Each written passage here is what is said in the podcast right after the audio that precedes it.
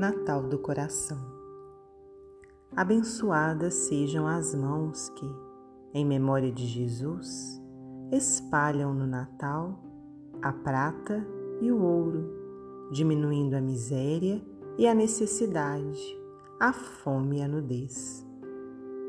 Entretanto, se não forem iluminadas pelo amor que ajuda sempre, esses flagelos voltarão amanhã como a erva daninha que espreita a ausência do lavrador.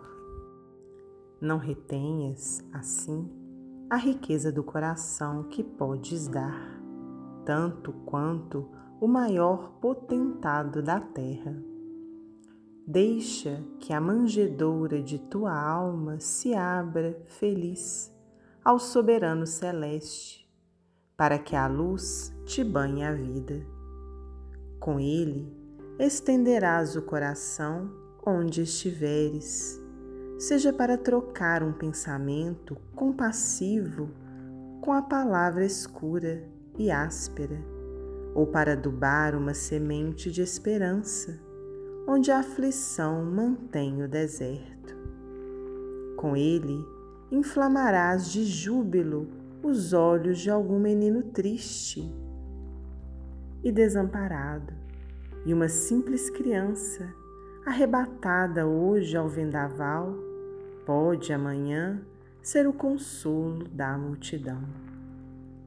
Com ele, podes oferecer a bênção da tolerância aos que trabalham contigo, transformando o altar de teu coração em altar de Deus.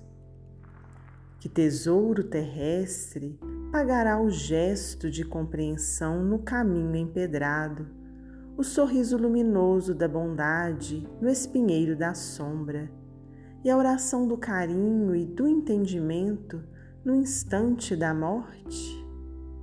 Natal no mundo é a epopeia do reconhecimento ao Senhor. Natal no espírito é a comunhão com Ele próprio ainda que te encontres em plena solidão na manjedoura do infortúnio. Sai de ti mesmo e reparte com alguém o dom inefável de tua fé. Lembra-te de que ele, embrilhando na manjedoura, tinha consigo apenas o amor a desfazer-se em humildade e, em agonizando na cruz, possuía apenas o coração a desfazer-se em renúncia. Mas, usando tão somente o coração e o amor, sem uma pedra onde repousar a cabeça, converteu-se no Salvador do mundo e, embora coroado de espinhos, fez-se o Rei das nações para sempre.